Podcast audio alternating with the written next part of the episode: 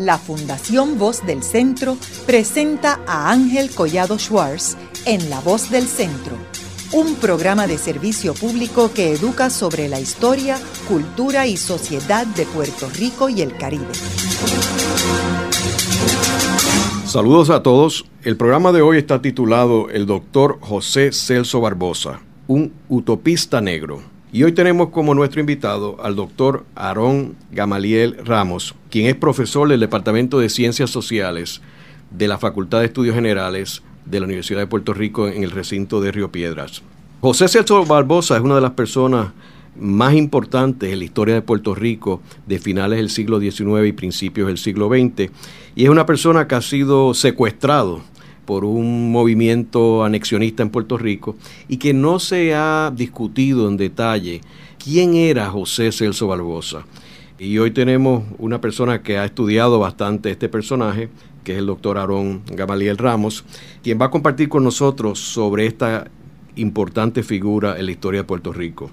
Aarón, me gustaría que en este primer segmento habláramos de los antecedentes de Barbosa. Saludos Ángel y gracias por la, invitación a hablar de, de, don José Celso Barbosa, definitivamente una de las grandes figuras de la política puertorriqueña en un momento de transición y de confusión que fue el traslado de la colonia de España a la colonia de Estados Unidos. Me parece que es importante Barbosa en dos sentidos. El primer sentido en que Barbosa es importante es que fue de los primeros puertorriqueños en viajar a Estados Unidos, en el caso de él como estudiante a finales del siglo XIX, en 1876, y se expuso a una experiencia en Estados Unidos que a mí me parece absolutamente importante, que fue el periodo de la reconstrucción luego de la guerra civil. Muchas veces cuando nosotros examinamos las ideas de Barbosa y la figura de Barbosa, nos preocupamos más por el Barbosa que vivió a principios del siglo XX bajo Estados Unidos y no el Barbosa que se formó y forjó sus ideas en un periodo absolutamente importante de la historia de Estados Unidos. La segunda razón por la cual a mí me parece que es importante estudiar a Barbosa es que Barbosa, como Hostos y como otros actores políticos de esa época, a veces nosotros les reclamamos que tuvieran claro lo que estaba pasando en ese momento, pero es un momento de tanta confusión donde se está un poco elaborando lo que es la nación puertorriqueña. Yo no creo que era claro lo que era la nación puertorriqueña en ese momento. Eh, y este es uno de los personajes históricos que, como los otros que he mencionado, revelan las dificultades de articular un proyecto de nación en ese, en ese momento. ¿Y dónde es que nace Barbosa? Barbosa nace en 1857 en Bayamón, hijo de, de un padre y una madre trabajadores y, como en el caso de muchos puertorriqueños negros de esa época, padres interesadísimos en que sus hijos en el medio social en que se estaban desenvolviendo. Recordemos que, que cuando Barbosa nace en 1857 todavía había esclavitud en Puerto Rico. Claro, hay que decir, en Puerto Rico los negros libres siempre fueron demográficamente mayor que los, que los esclavos. Puerto Rico es un caso interesante de relación entre, entre negro libre y negro esclavo en ese contexto del siglo XIX. Es hijo de una familia que se interesó mucho en que, en que ese hijo llegara a ser algo y lo llevan a estudiar al seminario conciliar, de donde se graduó con honores. El seminario conciliar en aquel momento era el, lugar de estudios superiores de Puerto Rico, antes de pasar ya a una universidad que podía ser en Europa, en algún país de Europa, mucha gente iban a España, otros a Francia. Cuando se graduó el seminario conciliar, sin embargo, Barbosa decide ir a estudiar ingeniería a Estados Unidos, a Nueva York.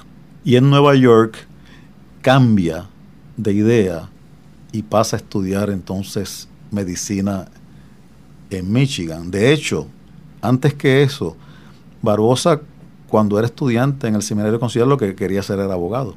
Así que un poco hubo una serie de cambios vocacionales en su vida y termina siendo médico de una universidad muy prestigiosa de la época, a donde llegaron otros negros que huían del sur, que como se sabe era un lugar de muchas dificultades para los jóvenes negros que querían adelantar sus carreras y ahí yo creo que Barbosa recibió una influencia muy, muy importante.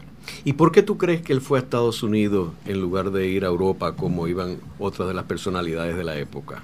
Fíjate que el, caso de, ir a Estados Unidos es casi una casualidad, no era tanto como se podría pensar de que está, ya estaba enfocado en Estados Unidos, sino de que recibió una invitación de unos amigos de su padre para ir mediante contactos a estudiar esta carrera en Estados Unidos. Además hay que decir una cosa, y es que tanto en el caso de, Cuba como de Puerto Rico, en el caso de Cuba más que en el caso de Puerto Rico, ya Estados Unidos se vislumbraba como un lugar para ir, y ya habían algunos puertorriqueños a finales del siglo XIX en Puerto Rico que habían vivido en Estados Unidos, que habían tenido una experiencia en Estados Unidos, había negociantes, gente dedicada a los negocios en el caso de, Puerto Rico que habían vivido en Estados Unidos. Así que Estados Unidos pasó a ser, luego de su, de su revolución y su independencia, pasó a ser un modelo interesante para mucha gente. Y claro, claro está también por la, por la cercanía. En el caso de Cuba, mucho más porque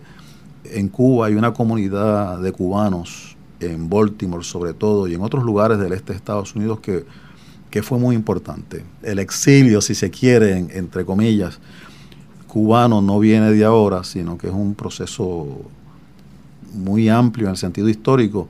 De hecho, la economía cubana es una economía que se puede concebir como una prolongación de la economía del sur de Estados Unidos. Y, en el caso de Puerto Rico, aunque no es el caso, Puerto Rico no estaba integrado en la economía de Estados Unidos como lo estuvo la cubana durante el siglo XIX. En ese sentido, pero ya en Puerto Rico había muchas personas que estaban enlazadas plenamente con la vida en Estados Unidos por lazos familiares, comerciales, etcétera.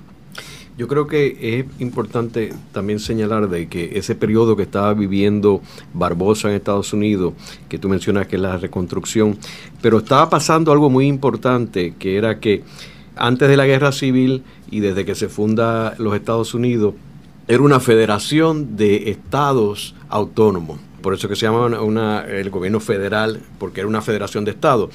Y que a raíz de la guerra civil empieza a cambiar eso, porque eh, Estados Unidos tenía que controlar el sur y tenía que centralizar el gobierno en el gobierno federal.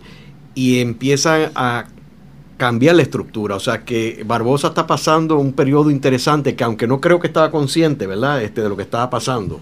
Bueno, ese periodo yo creo que hace falta estudiarlo más. El periodo de, Barbosa en Estados Unidos no se ha estudiado cabalmente y en parte es porque yo creo que la familia ha guardado muy celosamente los documentos de Barbosa.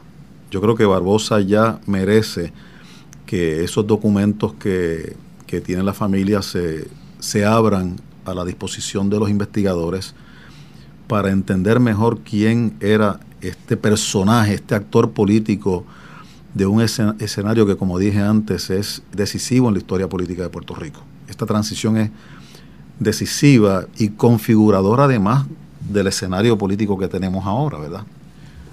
El lugar, el momento en que llega Barbosa, como tú dices, Ángel, es bien importante, porque no solamente se está reconstruyendo el país en términos de lo que va a ser su sistema político, de, como tú señalas, un sistema federal donde las, los grupos que dominaban los estados, especialmente los del sur, tenían una autoridad plena sobre su territorio.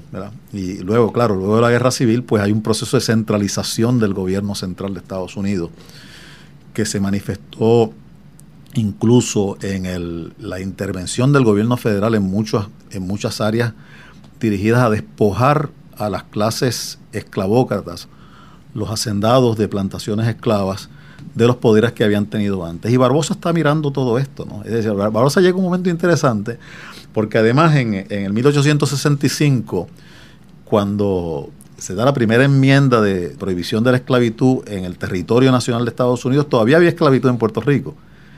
Quiere decir que él está mirando cómo en esos años, está viviendo cómo en esos años en Estados Unidos se está produciendo esta transformación en la visión que tenía el gobierno central dominado por los republicanos, dicho sea de paso, sobre lo que va a ser Estados Unidos, lo que va a ser el gobierno central de Estados Unidos para garantizar que no se retornara al sistema esclavista ¿verdad? que había antes. Y en segundo lugar, pues las ideas, yo me parece que fueron bien importantes las ideas del republicanismo liberal de Estados Unidos en Barbosa. Yo creo que en Barbosa hay dos influencias. Una es el autonomismo de, base europea, sobre todo el que, se, que se va dando, las ideas liberales republicanas luego de la Revolución Francesa que se filtran en España y que se, ya se van a discutir un poco de forma coartada durante la República Española en 1873 pero también el tipo de liberalismo republicano que se da en Estados Unidos. Y a esto quiero añadir que, es muy particular, porque el liberalismo en Estados Unidos se da, como tú señalabas, en el contexto de un federalismo. Es decir, no es un, federalismo, no es un liberalismo como en el caso de Francia, basado en, las, en unas ideas ciudadanas, en unas ideas de libertad del ciudadano frente a un Estado fuerte, sino es un liberalismo ciudadano dentro de un principio mayor que es el principio del federalismo, ¿verdad? Y eso lo vamos a ver en los escritos de Barbosa, luego en el siglo XX, cuando escribe en el tiempo, todo ese elogio, toda esa admiración que tiene hacia los principios, el tipo de ciudadano, de, cultura cívica que se da en Estados Unidos, contrastándola con lo que él pensaba que era un atraso cívico de la cultura española. Ahora, él le interesaba la estadidad para Puerto Rico, ¿verdad? Pero era una estadidad que era más como antes de la guerra civil, ¿correcto? Donde los estados eran autónomos. Tienes toda la razón. Eh, eh, la, idea de esta idea en Barbosa es muy interesante. Yo me, me atrevería a decir que Barbosa, la idea de esta idea de Barbosa es más una idea de tanto el federalismo que él vio en Estados Unidos, que por supuesto es un federalismo que para la persona que, que vive hoy y ve un Estado tan centralizado en Estados Unidos, un Estado tan interventor.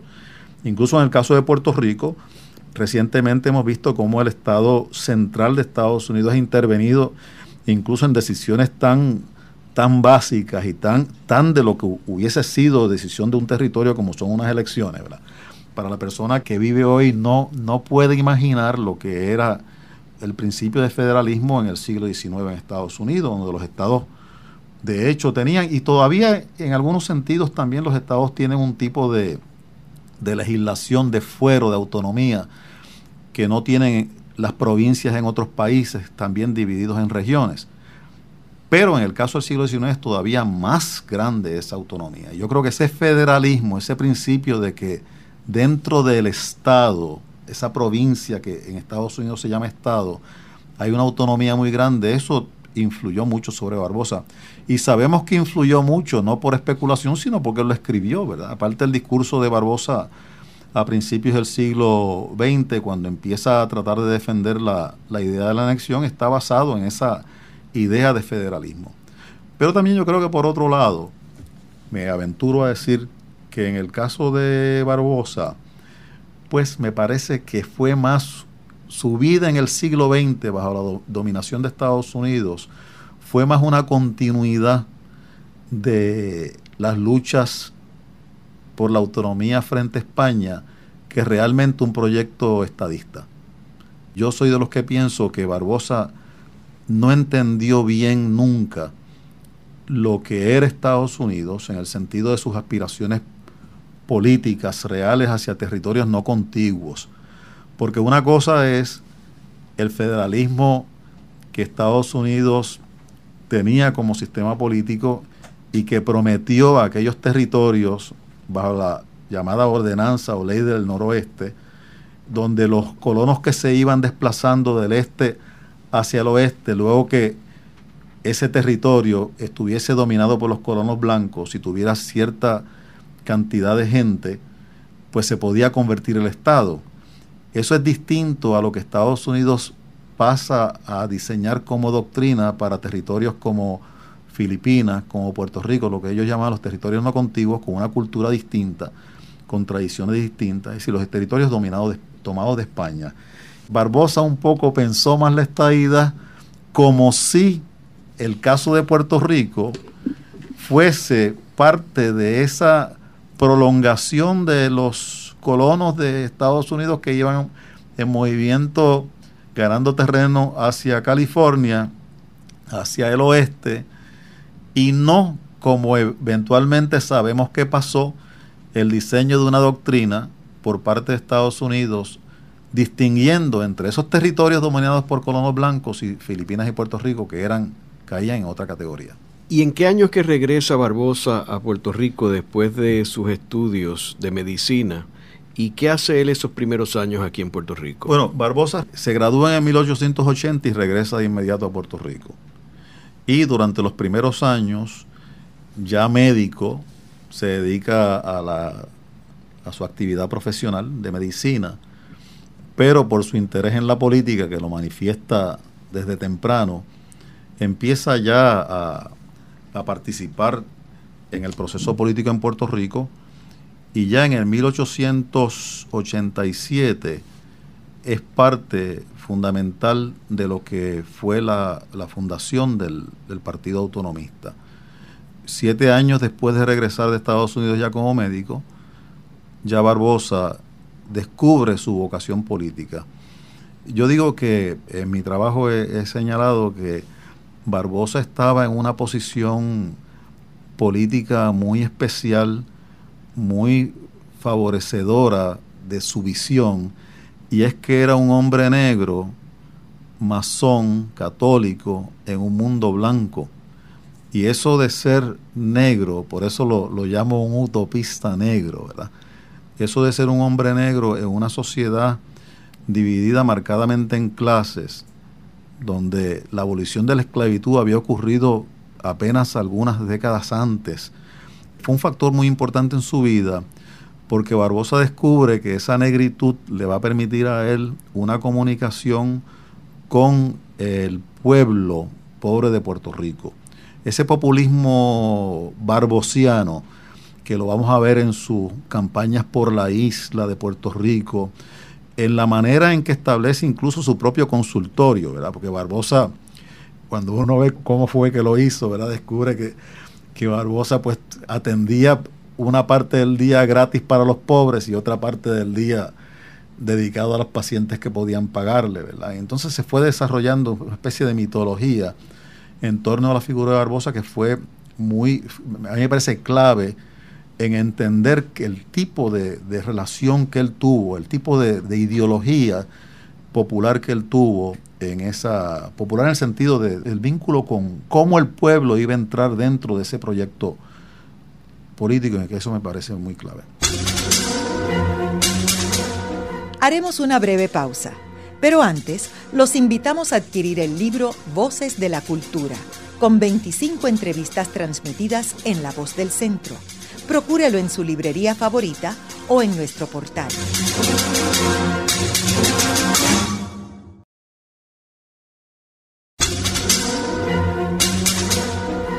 Están escuchando a Ángel Collado Schwartz en La Voz del Centro. Ahora pueden accesar a toda hora y desde cualquier lugar la colección completa de un centenar de programas transmitidos por La Voz del Centro mediante nuestro portal www.vozdelcentro.org.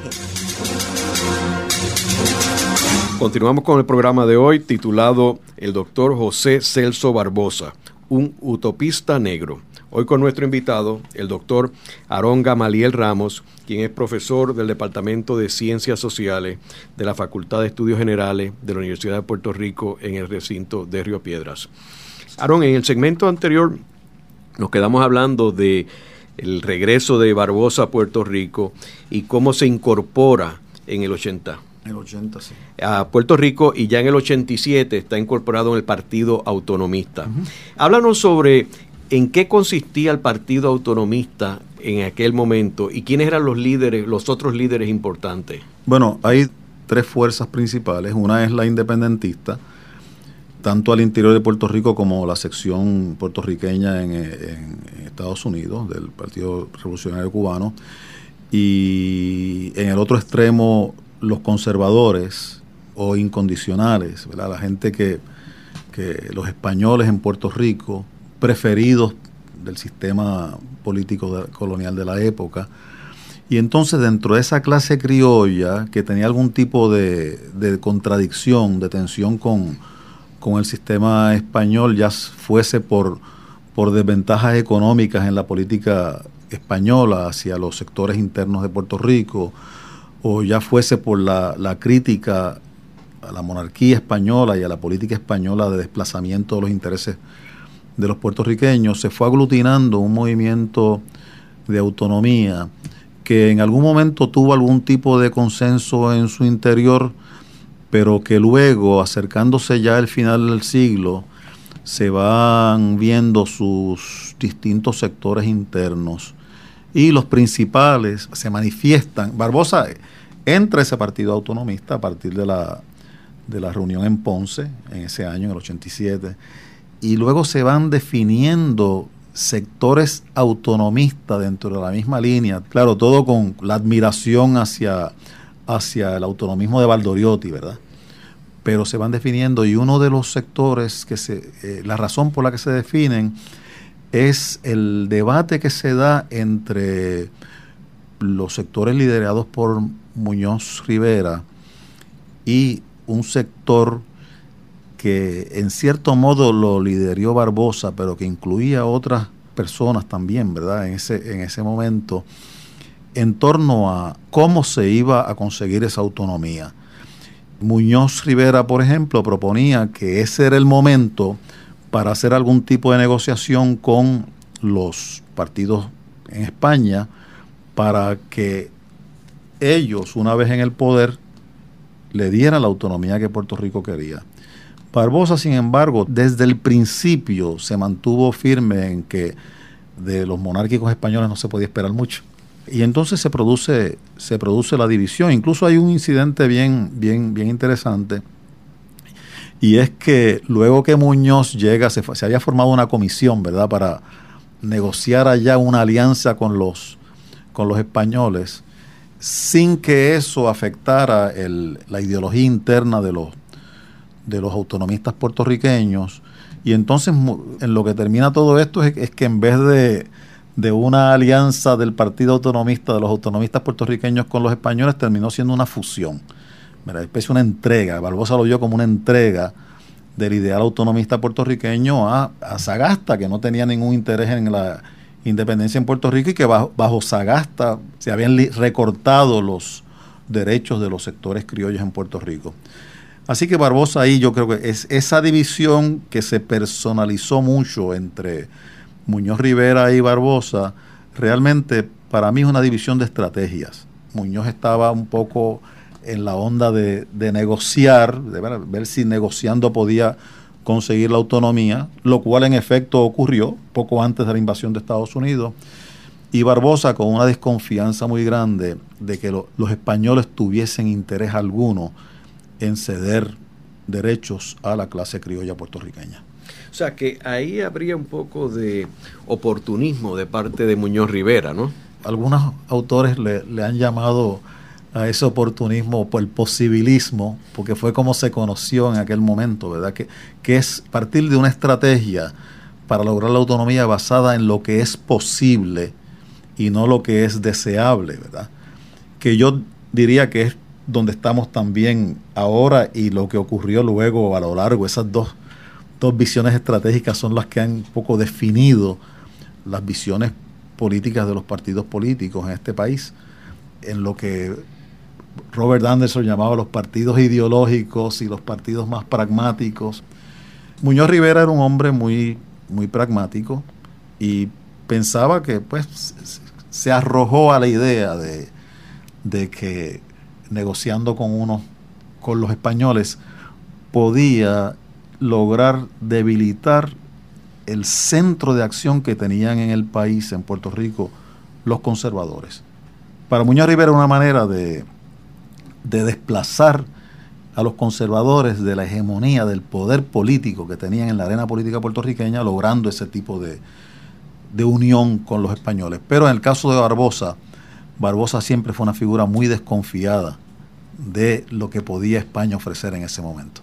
Yo creo que es importante señalar que los españoles, Sagasta exigía, lo que tú mencionaste, que no era una alianza entre el Partido Autonomista y el Partido Monárquico de España, sino era que el Partido Monárquico de España se establecía en Puerto Rico, en realidad. O sea, era como una sucursal del partido. Claro, y entonces el Partido Autonomista, que se veía a sí mismo como un partido regional, un partido distinto del Partido Europeo en su proyecto autonomista, pues entonces pasaba a ser prácticamente una subsidiaria de, de lo que ocurría en España. Es como si aquí el Partido Nuevo Progresista, por ejemplo, desapareciera y el que corriera fuera el Partido Republicano o el Partido Popular desapareciera y fuera el Partido Demócrata. Y curioso que en el caso de Puerto Rico, hasta el día de hoy, ciento y pico de años luego de, de la invasión de Estados Unidos en el 98, todavía los partidos en Puerto Rico son partidos regionales, no son subsidiarias de los partidos de Estados Unidos. Claro, en ese caso, por la razón, hay modo de ver, es la cultura política puertorriqueña, la arena política puertorriqueña,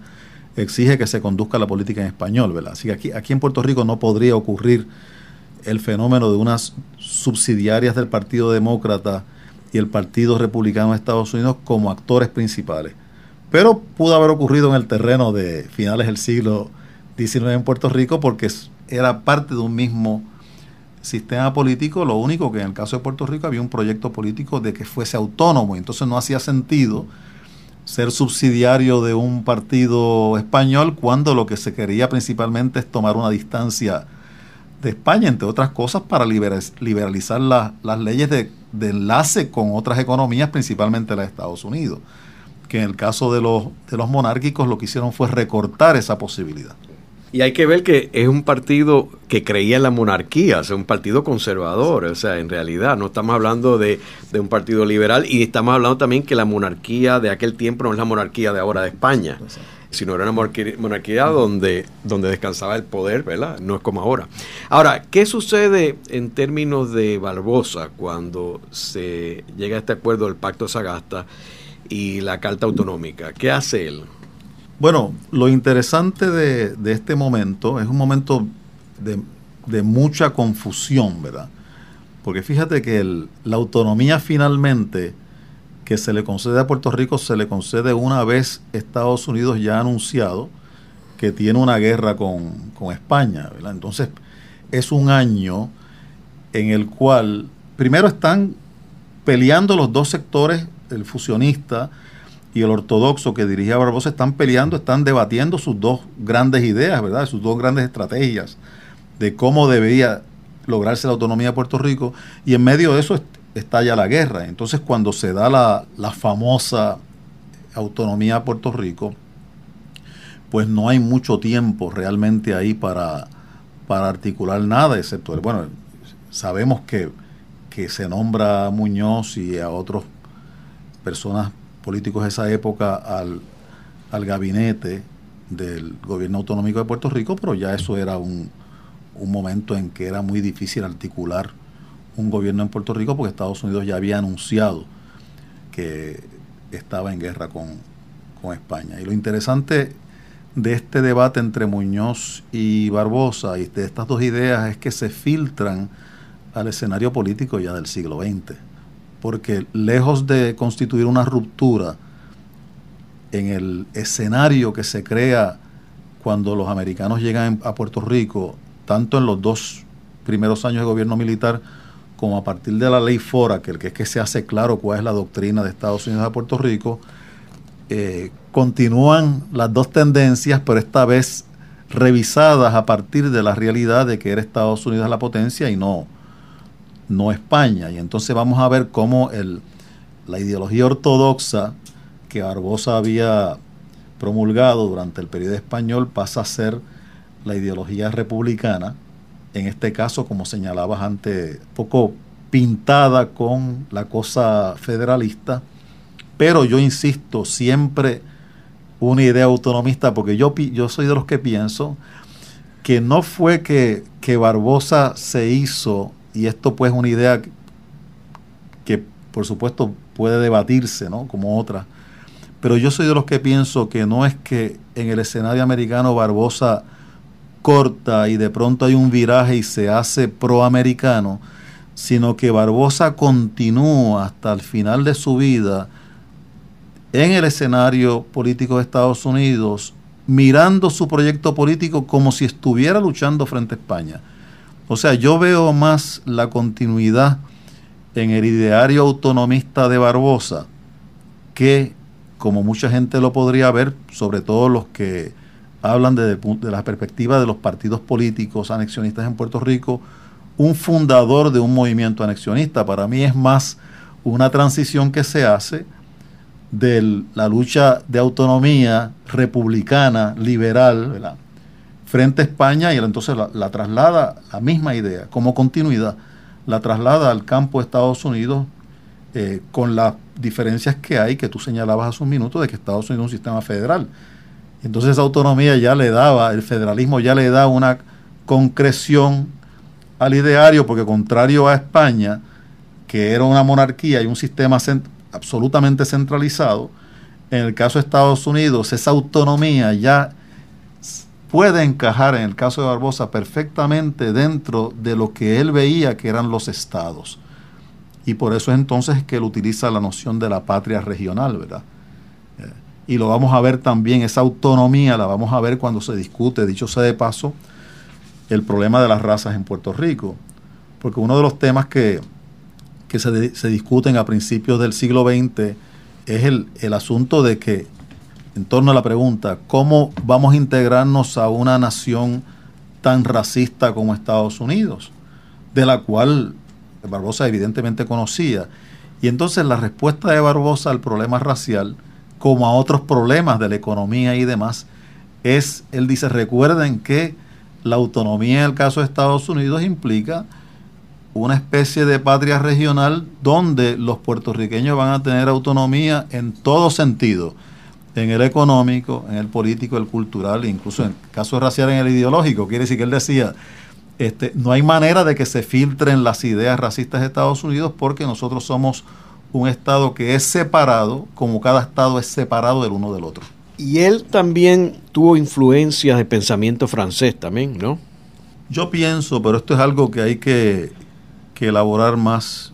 Por supuesto, sabemos que la Revolución Francesa tuvo una influencia muy grande en el Caribe y en España también. Y en España también eh, las ideas liberales de la, Revolución Francesa. Así que debe haber sido bien importante esa, esa influencia en el pensamiento de Barbosa. Cuando uno lee los documentos de Barbosa, sobre todo en el caso del siglo XX, ve, ve claramente el liberalismo que él promulgaba, una, una especie de, de libertinaje a la francesa, ¿no? una especie de visión del, del ciudadano, un poco un liberalismo eh, muy europeo, ¿verdad? que forjó durante el periodo español. Y en términos de este partido que él funda, que es republicano, eh, ¿qué reacción tuvo del pueblo? ¿Él se eh, postuló para alguna posición política? ¿Salió electo? Bueno, la vida política de Barbosa bajo Estados Unidos es muy interesante y muy contradictoria, porque este anticolonialista, que fue Barbosa, tanto en el caso de, de España como en Estados Unidos, terminó participando intensamente dentro del sistema colonial de Puerto Rico hasta su muerte, cuando con la ley Foraker ya se crea un, un consejo ejecutivo del cual pasa a formar parte Barbosa. De Barbosa, tanto McKinley al inicio como los presidentes que le, que le siguieron, Roosevelt a la muerte de, de McKinley, Taft, propio Wilson, antes de la, de la ley Jones, renominan continuamente a Barbosa a este Consejo Ejecutivo, que era el cuerpo político principal de Puerto Rico, fuera de la figura del gobernador, el cuerpo político principal. Y desde ahí Barbosa desarrolla una, una visibilidad muy grande en términos políticos. Fue clave esa, esa participación de él. Ahora bien, en términos de, de, los partidos políticos, que es la pregunta que tú, me haces, es un poco distinto porque es el partido de Muñoz Rivera el partido que va a dominar el escenario político de Puerto Rico en las distintas etapas electorales, ¿verdad? Tanto en la en las primeras elecciones que se hicieron desde que llegan los americanos a Puerto Rico, incluyendo las, las elecciones en el periodo inicial hasta la formación del partido Unión de Puerto Rico, ya en el 4, donde el partido ya Unión de Puerto Rico, forjado tanto por los antiguos federalistas como elementos del, del ortodoxismo autonomista del siglo anterior, pasan a ser un partido ya masivo en Puerto Rico y dominante durante mucho tiempo. Pero el hecho de que fuese un partido, el Partido Republicano, un partido de minoría, no deja de ser un, de ser un partido importante en Puerto Rico. Luego de una breve pausa, regresamos con Ángel Collado Schwartz en La Voz del Centro.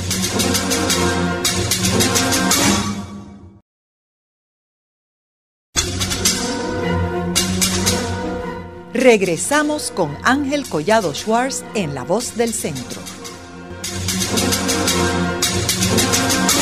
Continuamos con el programa de hoy titulado El doctor José Celso Barbosa, un utopista negro.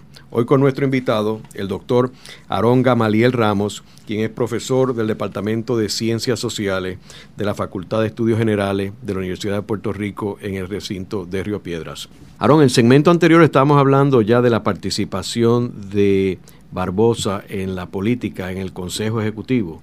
Y cuando surge la ley Jones, que se crea ya el Senado, ¿Qué hace él en términos de.? Porque este Consejo Ejecutivo era como el equivalente del Senado, era como la segunda Cámara, o sea, aparte de la Cámara de Diputados, ¿no?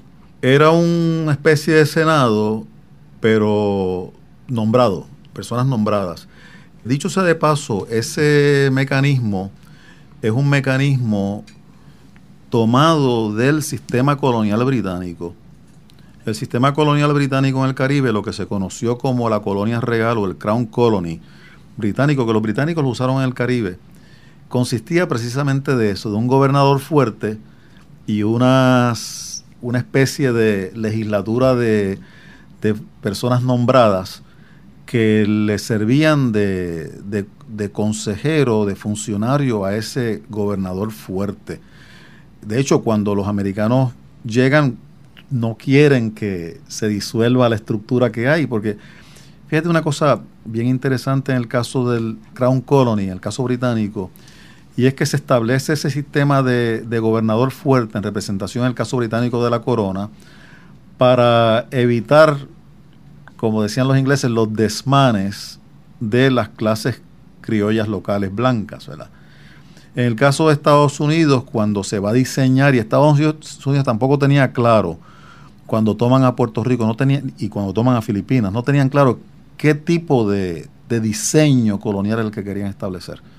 Hay una especie de ambigüedad, porque en el caso de Estados Unidos, contrario al caso británico o francés o holandés, eran sistemas moldeados por la monarquía, por estados centralizados, había una idea clara exactamente de cómo ellos querían manejar sus colonias, ¿verdad? En el caso de Estados Unidos eso no está muy claro. ¿Qué es lo que nosotros vamos a hacer un país que viene de una tradición anticolonial, donde el colonialismo no estaba contemplado sino como la imagen de unas 13 colonias frente a, Inglaterra, porque Estados Unidos ni siquiera llamaba a los territorios que iban ocupando sus colonos blancos hacia el oeste, como señalábamos anteriormente, no los llamaba colonias, sino los llamaba territorios. Entonces Estados Unidos no tiene claro y Ruth, a principios de, a finales del siglo XIX, Ruth empieza a estudiar los distintos sistemas coloniales y entonces se forjan una idea de lo que van a hacer en Filipinas y Puerto Rico que fue influencia del sistema colonial británico.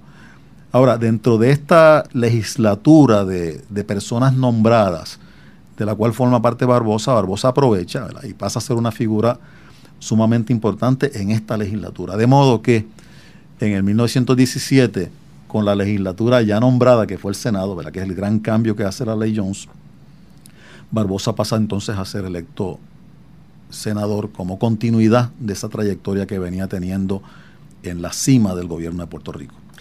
Algunas personas en el, con el cambio de soberanía estaban ilusionados de que el cambio de la soberanía envolvía de que Puerto Rico fuera a ser Estado de los Estados Unidos. ¿Cómo se sintieron estos líderes, particularmente Barbosa, de que pasan dos décadas y nada sucede y se queda esta situación colonial más atrasada que la que había con España. Por eso decía que hace unos minutos que Barbosa no entendió bien lo que estaba pasando. Y no lo podía entender bien porque estamos hablando de un periodo de transición donde hay mucha confusión, mucha ambigüedad, sobre todo en la política de Estados Unidos para Puerto Rico. Inicialmente, tanto en el caso del propio Muñoz, Muñoz Rivera, yo creo que Hostos, lo vio mejor y por supuesto los, independentistas, betances, ¿verdad? Veían claro desde finales del siglo XIX cómo se iba articulando la, la política de Estados Unidos. Pero en el caso de los actores, los autonomistas, ¿verdad? Tanto un sector como el otro, yo creo que había un poco de idealismo, la esperanza de que Estados Unidos iba a ser capaz de reproducir el modelo de los territorios que se incorporaban a la metrópoli, que fue lo que ocurrió con los estados al oeste de las 13 colonias, lo iba a reproducir en Puerto Rico. Ahora, Barbosa se da cuenta de que eso no va a ocurrir. Una vez empieza a desarrollarse el proceso político en Puerto Rico y empieza a debatirse, él se va dando cuenta de que en la dimensión política eso no va a ocurrir. Entonces se dedica más bien a tratar de, de ver de trabajar en dos áreas, a mi modo de ver. Un área es tratar de que los puertorriqueños pudiesen ir desarrollando una cultura cívica, una cultura política moldeada por el sistema político liberal de Estados Unidos, ¿verdad? De manera que llegado el momento entonces se pudiera hacer la transición a la estadidad. Pero él sabía que en el, en el momento en que él vivía, esa transición no se podía hacer. Eso en el aspecto político. Y en el aspecto económico, que fue otra de sus grandes preocupaciones, tuvo una preocupación muy grande de que el colonialismo de Estados Unidos de su época estuvo acompañado de un desplazamiento muy grande del sector puertorriqueño. Y recordemos que una de sus preocupaciones principales durante el periodo español, con la fundación de la Torre del Viejo, fue justamente el predominio que tenían los sectores comerciales, el capital español en Puerto Rico y el desplazamiento de los puertorriqueños.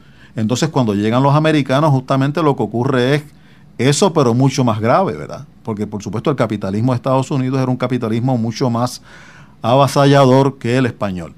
Entonces a Barbosa yo te diría que esos son esos dos elementos, el cómo transformar la política la cultura política del puertorriqueño y el problema económico fueron sus dos grandes problemas hasta el final de su muerte.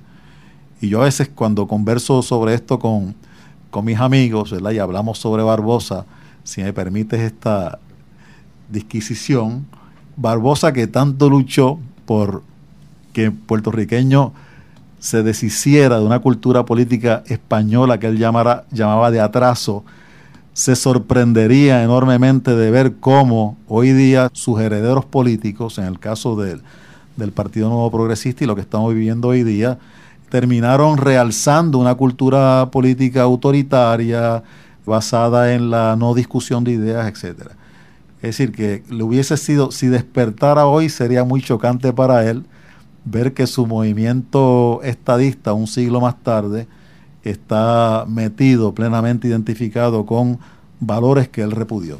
Y también te diría que se sorprendería con el imperialismo de la presidencial norteamericano, donde el gobierno federal tiene un control absoluto. Haremos una breve pausa, pero antes los invitamos a adquirir el libro Voces de la Cultura, con 25 entrevistas transmitidas en La Voz del Centro procúrelo en su librería favorita o en nuestro portal.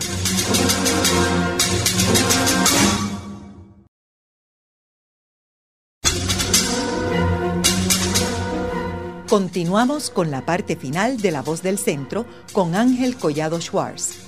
Pueden enviarnos sus comentarios a través de nuestro portal www.vozdelcentro.org.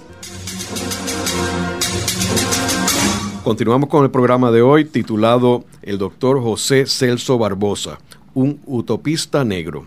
Hoy con nuestro invitado, el doctor Aarón Gamaliel Ramos, quien es profesor del Departamento de Ciencias Sociales de la Facultad de Estudios Generales de la Universidad de Puerto Rico en el recinto de Río Piedras. Aarón, en los segmentos anteriores estábamos hablando de que Barbosa tenía una visión quizás utópica o romántica sobre los Estados Unidos.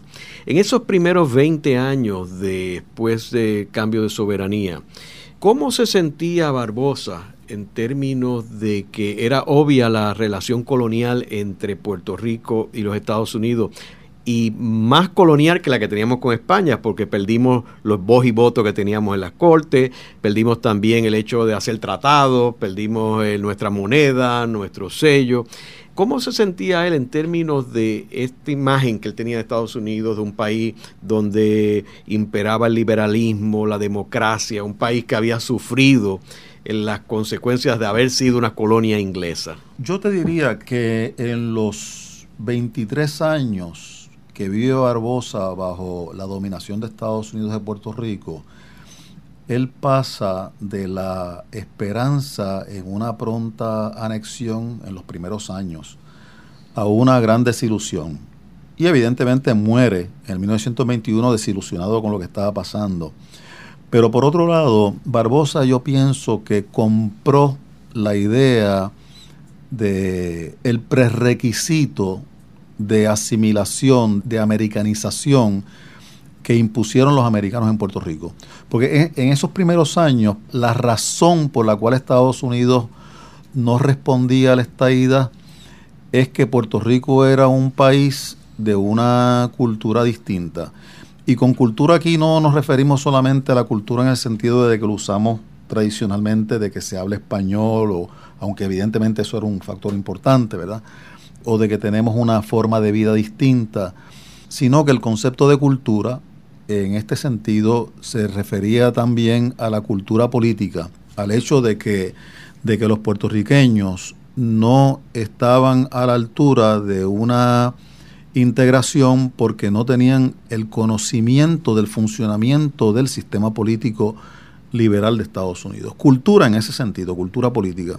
Eso nosotros lo vamos a ver no solamente en la tradición colonial de Estados Unidos, sino lo vamos a ver en todas las tradiciones coloniales de Puerto Rico, del Caribe, donde los franceses, los holandeses y los británicos siempre colocaron la cultura política, es decir, el conocimiento del sistema político de la metrópoli, como una condición, en el caso de Francia, para la integración de sus colonias como departamentos a, Francia, y en el caso de Inglaterra y Holanda como una condición para la separación de, de las colonias como países independientes. Ese elemento de no poseer la cultura política preocupó mucho a Barbosa y una de las primeras piezas legislativas que él logra que se aprueben en la legislatura fue una dirigida a separar fondos para enviar jóvenes puertorriqueños a escuelas en Estados Unidos.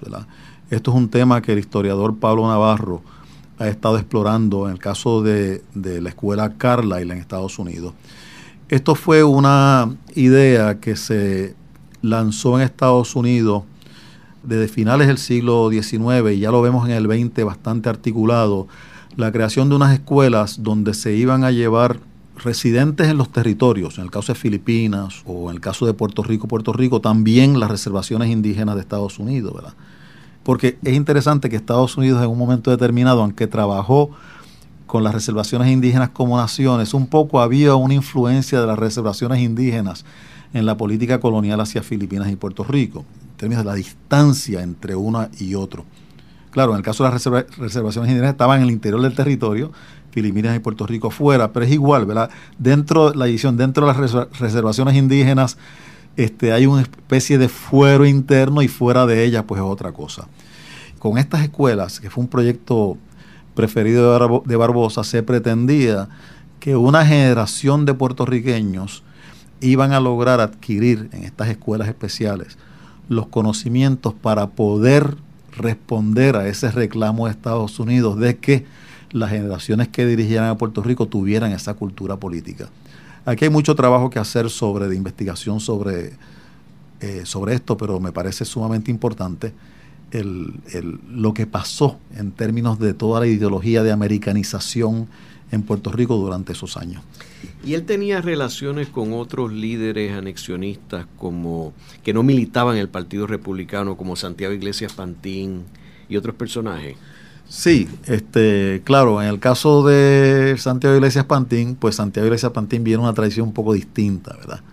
De hecho, en respuesta a tu pregunta, el anexionismo de Puerto Rico, de principios de la dominación americana, es un anexionismo bastante amplio en el sentido de, de visiones, porque incluso yo en el libro Las ideas anexionistas coloqué la figura de Muñoz Rivera como un proponente del anexionismo, es decir, el anexionismo lo podemos ver en, términos de una, de una gama de tendencias ideológicas en la cual tienes, digamos, en el caso de Santiago Iglesias, un anexionismo con un, de una base obrera fuerte, con una ideología anarquista muy fuerte, ¿verdad? Un anexionismo basado en la libertad que daba el sistema político de Estados Unidos para organizarse, que es uno de los grandes problemas de debate que se, dan en Puerto Rico a principios de siglo, ¿verdad? El problema de la organización, de la capacidad que tiene el ciudadano para organizarse libremente. Es uno de los grandes temas de principios de siglo. Y tienes también un anexionismo muy conservador, lo vamos a ver desde en Degetó, ¿verdad? Este, y otros. Y tienes entonces un anexionismo que yo llamo así un anexionismo más populista, que es el de Barbosa.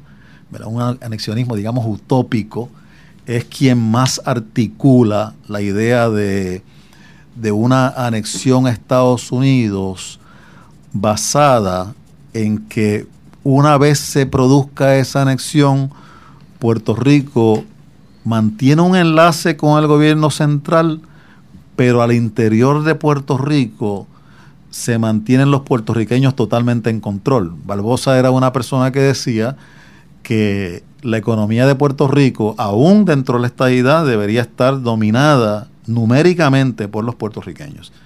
Y así por el estilo. Es una, idea un poco que, que luego se va, se va a filtrar en el discurso político en lo que queda del siglo. ¿verdad? Es un poco la, la reacción mía a tu pregunta. En el programa de hoy hemos discutido la figura del doctor José Celso Barbosa, uno de los puertorriqueños más prominentes de finales del siglo XIX y principios del siglo XX, una persona que tenía una visión utópica y romántica de los Estados Unidos y era unos Estados Unidos donde era una federación de estados autónomos, algo que no existe actualmente, y él creía en el concepto de patria regional que es algo parecido a la estadidad jíbara, si lo vemos desde un punto de vista, y que una persona que no podía entender que los Estados Unidos tuviera una política colonial, ya que Estados Unidos había sido colonia de Inglaterra, y una persona que fue muy vertical en todo el proceso del pacto de Sagasta, que fue lo que logró el rompimiento de él con Luis Muñoz Rivera. Esta ha sido una producción como servicio público de la Fundación Voz del Centro. Los invitamos a sintonizarnos la próxima semana a la misma hora. Y recuerden que pueden adquirir el libro Voces de la Cultura en su librería favorita o en nuestro portal.